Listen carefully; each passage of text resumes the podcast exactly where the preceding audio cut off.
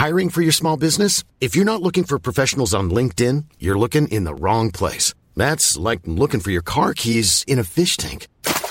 LinkedIn helps you hire professionals you can't find anywhere else, even those who aren't actively searching for a new job but might be open to the perfect role. In a given month, over 70% of LinkedIn users don't even visit other leading job sites. So start looking in the right place. With LinkedIn, you can hire professionals like a professional. Post your free job on linkedin.com slash people today. Como limpar seu nome sujo. Terceira e última parte. Comentário de Mari Persona. Então o que nós merecíamos como pecadores, que era a condenação eterna, porque a paga pelo pecado é a morte, a paga pelo pecado é a condenação eterna, ele pagou, ele morreu, ele recebeu o castigo. O que nós merecíamos, ele sofreu. E o que nós não merecíamos, ele dá agora a todo aquele que crê em Jesus como Salvador. A salvação eterna, o perdão dos pecados. Nós não merecíamos. Nós não tínhamos nada para trocar com Deus, fazer uma barganha. Olha, Senhor, eu te dou as minhas boas esmolas, minhas boas obras, a minha vida, minha conduta, meu bom nome na praça, e o Senhor me dá a salvação. Deus não está tá barganhando. Deus não é, não é fazer barganha. Eu não tenho nada para dar para Deus, não tenho nada para oferecer a Deus. Deus quer me salvar por meio de Cristo Jesus, e Ele quer mais do que isso. O pastor chama as suas ovelhas pelo nome, pelo nome. Se você tem o seu nome sujo na praça, você tem que pagar para limpar o nome. Se você não consegue pagar, você vai ser condenado, vai ser processado, depende da dívida, você pode perder seus bens, você pode ser preso. A menos que você tenha alguém que pague por você. E foi o que Cristo, faz, o que Cristo fez. Tem uma passagem que, que diz que a, as nossas. A, a cédula, Deus riscou a cédula que era contra nós.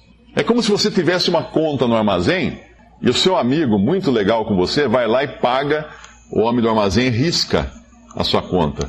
Pronto, está pago. Escreve lá, carimba, pago. Ele faz isso. Ele faz isso com cada pecador que crê nele como Salvador. E aí ele dá um bom nome. Ele limpa o nome, ele dá um novo, um novo nome. Ele dá um nome agora para cada um de nós aqui, que cremos no Senhor Jesus. Ele dá um nome. Tem uma passagem em Apocalipse, capítulo 3, que é muito interessante. Ela é mais abrangente do que a colocação que eu vou dar a ela aqui, mas eu queria ah, fazer uma aplicação no sentido do nome, da importância do nome. E que nome é que nós temos quando nós cremos em Cristo?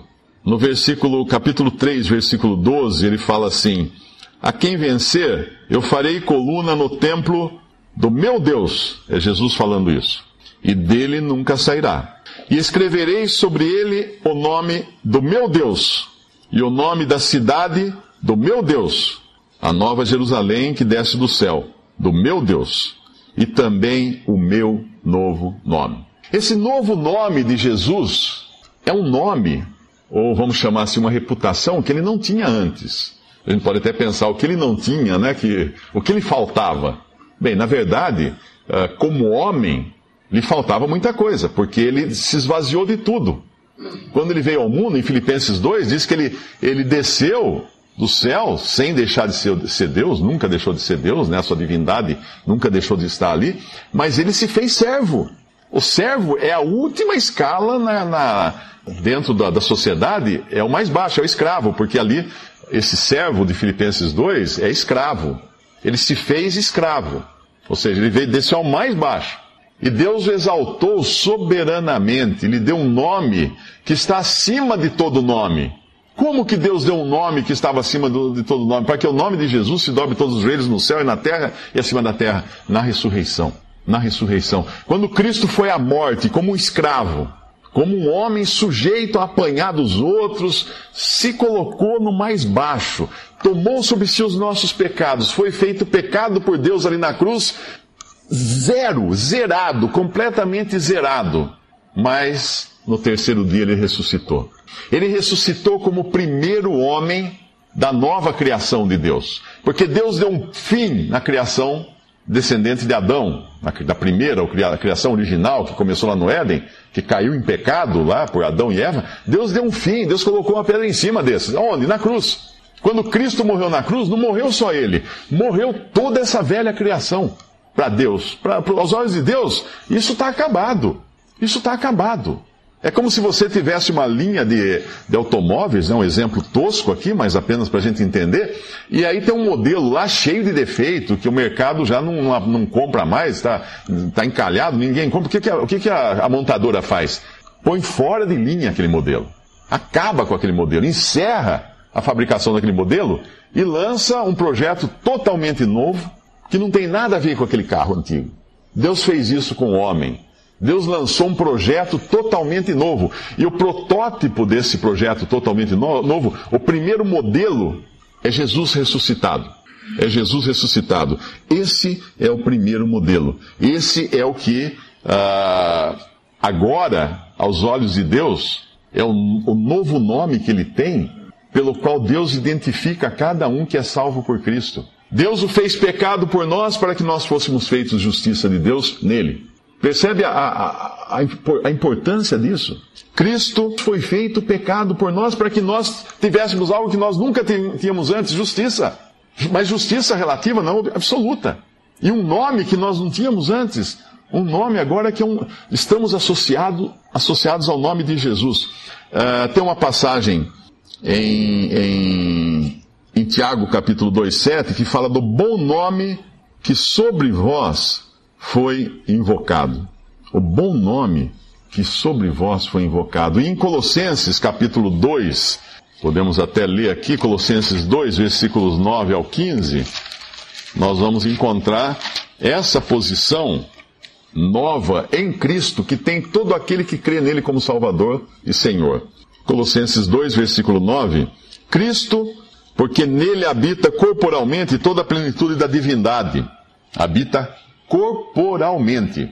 Hoje existe um homem no céu, que é Cristo, Filho de Deus e Deus feito homem, com um corpo, um corpo de carne e ossos, o mesmo corpo que foi sepultado e ressuscitou agora numa, numa forma, vamos chamar assim, né? Diferente, um corpo celestial agora.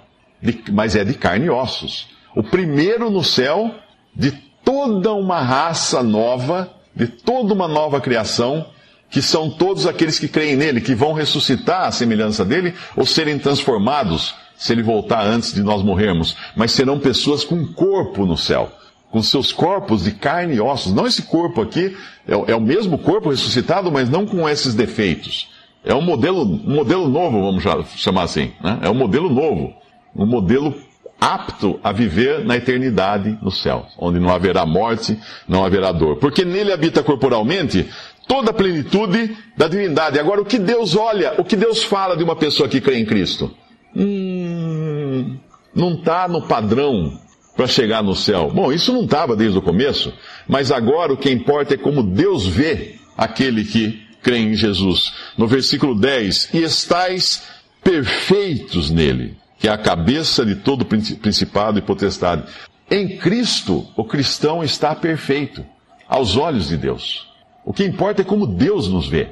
Se antes eu buscava a aprovação do mundo, se na escola era a aprovação da minha professora, depois a aprovação dos meus coleguinhas, que eu era o melhor que eu, que brigava melhor, ou a aprovação dos outros meninos, porque eu era o mais namorador, ou a aprovação do meu chefe na empresa, porque eu o mais trabalhador, ou a aprovação da minha esposa ou da minha família, porque eu era um bom pai de família, agora eu posso ter a aprovação de Deus. Eu posso ter um bom nome, não, não na praça, mas no céu. Deus pode olhar para mim e falar assim: esse, esse eu garanto, esse está perdoado em tudo, porque o meu filho morreu na cruz por ele. É um nome que eu, que eu recebo por graça agora, não por meus esforços, porque enquanto eu tentei, eu não consegui. E no versículo, no mesmo capítulo que nós estamos lendo, no versículo 12 fala: sepultados com ele no batismo, que é uma figura da morte, o batismo é justamente uma figura da morte, Nele também ressuscitastes pela fé no poder de Deus, que o ressuscitou dos mortos. E quando vós estáveis mortos nos pecados, porque era assim que Deus sempre nos viu antes, e na incircuncisão da vossa carne, vos vivificou juntamente com Ele, juntamente com Cristo, perdoando-vos todas as ofensas, havendo riscado a cédula que era contra nós nas suas ordenanças, a qual de alguma maneira nos era contrária, e atirou do meio de nós, cravando-a na cruz. Isso Cristo fez para cada um que crê nele. E o que não crê nele? E o que não aceita a ele como Salvador? Não, mas eu quero continuar imitando para um dia ser como ele. Está perdido. Ah, mas eu sou cristão. Está perdido. Está perdido porque você não crê que Deus resolveu o problema. Porque a salvação pela fé é você aceitar que Deus resolveu o problema. Isso é a fé. Esse é o Evangelho. A boa nova, as boas novas, a boa notícia do Evangelho é essa: que Cristo morreu por você e pagou seus pecados. Isso é boa notícia. Imagina você deve na praça, deve para todo mundo, chega alguém e fala assim: Mário, eu tenho uma boa notícia para você. A primeira ideia que eu venho é, é, que eu tenho é a seguinte: ah, você pagou minha, minhas contas por aí, né? Só pode ser essa boa notícia. Não, Mário, ó, eu arrumei o um emprego de quebrar pedra para você, você vai na pedreira lá, você vai quebrar pedra. Ó, em, em 30 anos você já vai estar tá quase pagando a sua dívida. Mas que boa notícia é essa?